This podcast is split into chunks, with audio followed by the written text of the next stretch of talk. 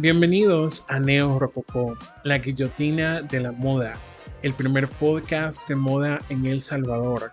En este espacio, a partir de robar cabezas, hablaremos de moda, arte y la cultura popular. Let the meet a very fashionable cake. Hello. Mi nombre es Edgardo Vázquez y este es Neo Rococo el podcast. Este es mi primer episodio y pues obviamente espero que sea el primero de muchos.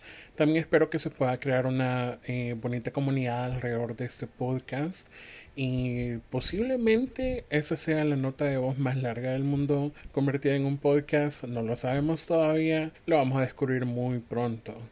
En este primer episodio vamos a hablar sobre la historia de Neo Rococó qué pasó con el blog, qué pasó conmigo, etcétera, etcétera. Y también quiero compartir mi visión actual de la moda con todos ustedes, qué es lo que veo en tendencia ahorita y qué es lo que se pueda venir a futuro. Así que comencemos. El blog de Neo Rococó lo comencé en octubre del 2009.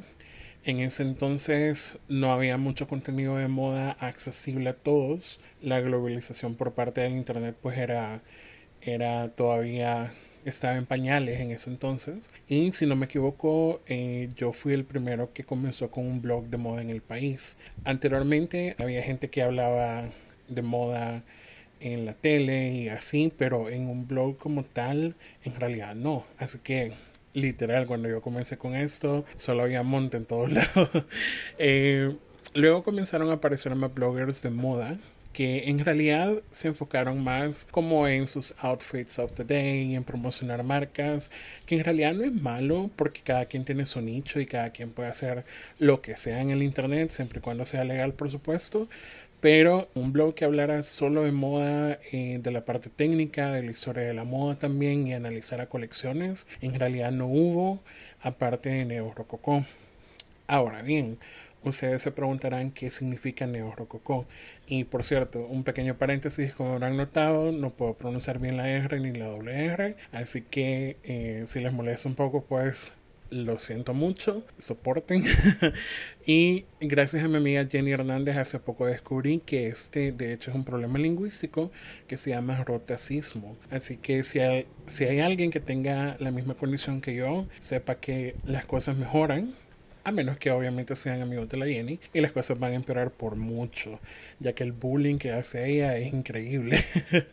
Pero bueno, regresando al tema, en realidad el nombre fue un juego de palabras, ya que en ese entonces yo estaba obsesionado en mayúsculas con el periodo del barroco y el rococó y pues estando en el siglo XXI había que darle un nuevo enfoque al concepto así que le agregué el sufijo de neo que en griego significa nuevo, para diferenciarlo del movimiento original. Eh, para esa época mis referencias eran blogs de Estados Unidos y España, los cuales yo de verdad leía religiosamente y la verdad me ayudaron mucho a entender la parte de la industria de la moda, no solamente desde el punto de vista frívolo, porque generalmente la gente solo ve como la parte superficial de qué es lo que se lleva, cómo combinar piezas, qué comprar, pero detrás de eso hay una industria multimillonaria que creció exponencialmente después de la segunda mitad del siglo pasado. Y antes de eso, pues yo ya traía eh, una gran historia eh, de lo que había leído, pues anteriormente a esa época, que también es muy importante de conocer. Por ejemplo, hay algunas casas de moda que ahorita ya tienen eh, más de 100 años, como Chanel y L'Enfant.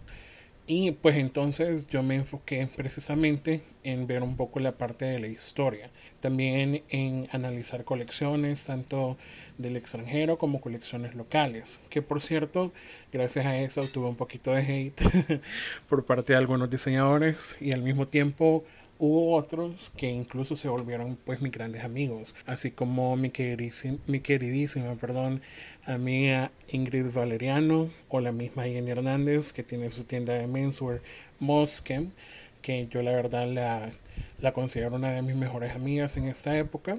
Y de hecho está en mis planes invitarla eh, para hacer un episodio juntos. Ella es divertidísima, eh, no tiene filtro, así que me da un poco de nervios esa, esa, esa entrevista. Y, pero bueno, veamos qué, qué sucede. Aparte con Neo Rococó se me abrieron muchas oportunidades. Fui por un par de meses editor de modas de la revista District Magazine, que era de un amigo mío que se llamaba Abdias Murillo, eh, que descansa en paz, él ya no está con nosotros. Y también me acreditaron como prensa para una cobertura virtual de la Semana de la Moda de Alta Costura por parte de la Federación de Moda y Alta Costura de País Francia. El último post que se publicó en Neurococó fue allá por julio del 2019, justo antes de la pandemia. Y en ese entonces recuerdo que yo ya le venía platicando a Maggie Cortés, locutora de Train Studio, eh, que también es una queridísima amiga mía, sobre la, la idea de convertir el blog en un podcast. Y como habrán notado, soy una persona que no materializa sus ideas en el momento, así que eso ha llevado un par de, un par de años. Y ustedes también se preguntarán por qué el formato del podcast si les soy honesto, a mí en realidad pues no me gusta mi voz, así que el hecho que yo les esté hablando a través de este formato y no un formato escrito es ha sido pues dar un gran paso para mí pues y para mi autoestima. Eh, sin embargo siento que el formato del podcast es más inmediato eh, la gente hoy consume bastante contenido auditivo, eh, contenido visual en lugar de leer y el punto en realidad es fomentar la, cultura por medio del canal que esté en uso en ese momento. Eh, si se fijan, antes lo más utilizado pues fue la radio, luego vino la televisión y ahora tenemos el internet. La radio, por su parte, siento yo que ha evolucionado a ese formato de los podcasts y pues uno se tiene que adaptar a los tiempos. Aparte el formato de los podcasts es un poco más orgánico, que si bien se puede organizar por medio de que sea una escaleta o algo por el estilo, no necesita un guion como tal. Y bueno, pues ustedes también se preguntarán qué sucedió conmigo, más que todas las personas que no me siguen en redes sociales. Y la verdad pues es que siempre estaba aquí omnipresente. Eh, me, aventuré en una parte, en un cierto tiempo, a ser diseñador de modas. También lancé mi primera colección en Caleidoscopio 2015 en el Museo Marte de El Salvador. Y luego hice pasarelas con grupos de diseñadores que eran emergentes pues en aquel entonces. Ser diseñador la verdad ha sido bastante complicado, más que todo por la parte del tiempo y el dinero que hay que invertirle y dedicarle. Pero ahí la llevamos y espero que pronto eh, puedan ver una colección mía. Eh, ahorita a ver qué sale primero, si este episodio o la colección. Y también les quiero contar un poco, eh, dando paso pues, a la parte técnica de este, de este episodio. Quiero contarles un poco lo que estoy viendo en tendencias actualmente, lo que se nos puede venir a futuro, porque pues esta moda es cíclica y cada ciclo pues trae cosas un poco diferentes. Actualmente, como para darles un contexto, estamos viviendo un mar de microtendencias que nos están engullendo literalmente. Eh, vemos diferentes ramas como el Y2K, el Coragecore, e incluso al rato sale el Cybercore. La verdad es que hay de todo, o sea, es como si hubiéramos regresado al barroco y al rococó, donde más es más y había necesidad de llenar cada espacio vacío con algo, que es el famoso horror vacui, que es un, es un movimiento artístico. Les recomiendo investigar un poco más de él porque no solamente es como llenar por llenar, sino que es, tiene una muy buena historia. Y creo precisamente que por eso mismo nos estamos comenzando a esquear un poco de todo esto. Ahorita uno de los trends más grandes es el maximalismo, que precisamente es eso, pues una forma moderna de llamar al barroco y el, y el rococó. Y por eso están comenzando a salir trends un poco más tranquilitos, les diría yo, como por ejemplo el Coastal Grandmother, que básicamente copiarle el vestuario a Meryl Streep en cualquier película que haga ella de de mamá adorable, igual Diane Keaton. Y pues aparte de eso, lo que está influenciando un poco la moda y, y el mood en general de la gente, siento yo que son todos esos conflictos que están sucediendo actualmente en el mundo. es bastante fácil predecir que el ser humano va a regresar de nuevo a sus orígenes espirituales. Si se fijan, siempre que pasamos un, un tiempo así bastante loco, bastante decadente, la gente regresa como a ser esa persona pía y, y, religiosa. Eh, eso, por ejemplo, lo vimos en la guerra de Vietnam y el movimiento hippie que el movimiento hippie pues deseaba como que la paz y comenzaba a buscar eh, un, su, su, origen espiritual, digamos, en, en, la parte de Oriente, en la India, en China, etc. Y siento que se nos viene encima un periodo de, de minimalismo puro, eh, aproximadamente de dos a tres temporadas algo así como lo que sucedió a finales de los 90 y a inicios del 2000, cuando todos se vestían como si formaran parte de algún culto o algo por el estilo, o algún spa fancy, ¿verdad? Algo así como el video de Sometimes de Britney Spears, donde todos salen en el muelle con traje en blanco y súper mínimo. Y por lo mismo, siento yo que las prendas se van a abstraer también a su forma más primitiva. Es decir, los tops y los vestidos de tubo, pantalones súper minimalistas, en linos, en tejidos naturales. También los tonos naturales van a predominar, siento yo, más que todo los tonos tierra y los blancos en todas sus tonalidades, ya sea el blanco puro, el blanco hueso, eh, cosas por el estilo.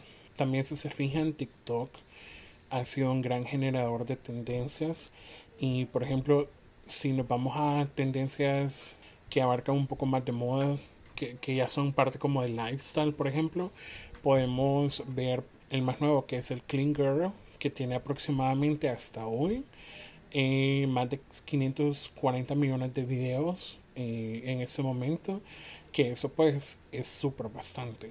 Y su hermanita mayor, que era la tendencia que estaba como desde el año pasado y, y ha evolucionado a la parte del Clean Girl, que era That Girl. Y ahorita lleva 5.7 billones de videos. O sea, es increíble cuánta gente está siendo influenciada por, por TikTok. Eh, que ha sido de verdad la herramienta que nos ha globalizado incluso más que Instagram. Y la verdad es bastante impresionante cómo una plataforma puede incluso cambiar el juego. Si se fijan, antes los influencers que eran, digamos, solo de Instagram y han hecho su crossover para TikTok, les ha costado un montón porque son gente que no puede a veces conectar con su público. Es gente que solo posaba bien, pues, y tenía, digamos, buen gusto.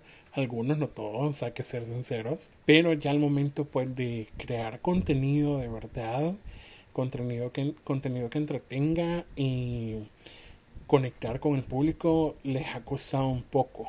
Eh, siento que los que nacieron en TikTok tienen esa ventaja, que aparte de que tienen buenos looks, se expresan bien, conectan con su público y siento que eso es lo que les ha ayudado bastante. Y ahorita más que todo la gente que está siendo bastante influenciada por esta aplicación son los adolescentes y tenemos un margen de mujeres de 30 a 25 años que están como más metidas en esta, en esta red social.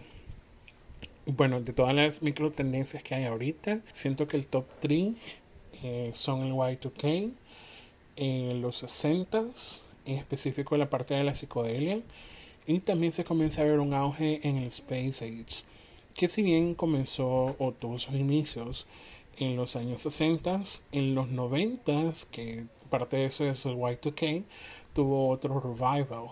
Eso lo podemos ver incluso en videos musicales, eh, como por ejemplo Upside It Again de Britney Spears, también Scream de Michael Jackson y Janet Jackson, o incluso los mismísimos Daft Punk, que ahorita, bueno, en ese entonces, gracias a Daft Punk, hubo eh, un interés un poco más grande en la parte del anime y todo eso a gente que pues no tenía no había sido expuesto como a esa cultura.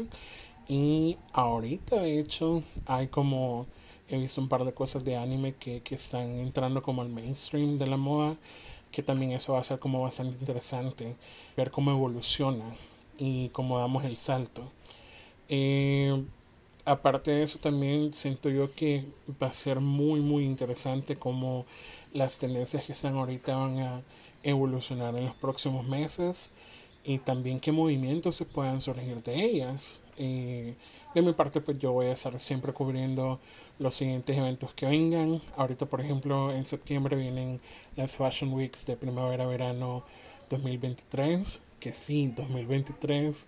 Eh, apenas estamos a mitad del verano del 2022. Y es increíble como ya pasamos el primer cuarto de esta década. O sea, el tiempo va volando. Yo sé que el COVID nos quitó dos años de nuestra vida y por eso mismo siento que nos estamos alocando demasiado y por eso está toda esa, esa tendencia del maximalismo también, porque la gente de verdad quería expresarse como acomodar al lugar, después de pasar encerrados pues casi dos años. Y en diciembre se nos vienen las presentaciones de Pre-Fall 2023 también. De mi parte, pues eso es todo por este primer episodio. Les recuerdo a todos que me pueden encontrar en Instagram como neo.rococo y también como las lentejuelas SB, SB, perdón, así sin espacio, así como se escucha. Y espero también poder sacar un episodio semanal cada martes. Pero si no, no hay problema. O sea, al menos uno cada dos semanas. Eh, ahorita igual la moda pues no está tan activa que digamos, es la parte del verano donde mucha gente se va de vacaciones. Em, y nos escuchamos en la siguiente entrega donde quiero hablar de un tema muy interesante, un tema que es muy querido para mí, que es la alta costura. Eh, eso yo de verdad me lo tomo demasiado personal porque hay demasiados trabajos que eh, se sostienen debido a este tipo de, negocio, la alta costura, que, eh, spoiler alert, si ustedes consumen alta costura de un diseñador aquí en el país, déjenme decirles que no es alta costura legal. Pero eso lo vamos a ver en el siguiente episodio. Así que recuerden no perder la cabeza tan seguido y espero que estén muy bien. Adiós.